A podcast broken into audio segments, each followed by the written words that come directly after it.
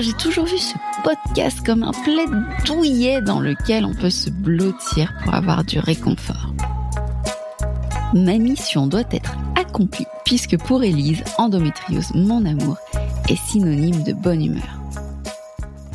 Ainsi, Héloïse, en écoutant les épisodes, se sent apaisée, de savoir que les bonnes informations sont données avec les bons termes. Je me sens bien et comprise, me disait Barbara. Quant à Elisa, elle se sent sereine et parfois engagée. Karen partage cette émotion. Je me sens en paix, même si certains témoignages ou informations donnent la rage, car il y a tellement de violence, d'injustice envers les femmes et leur corps.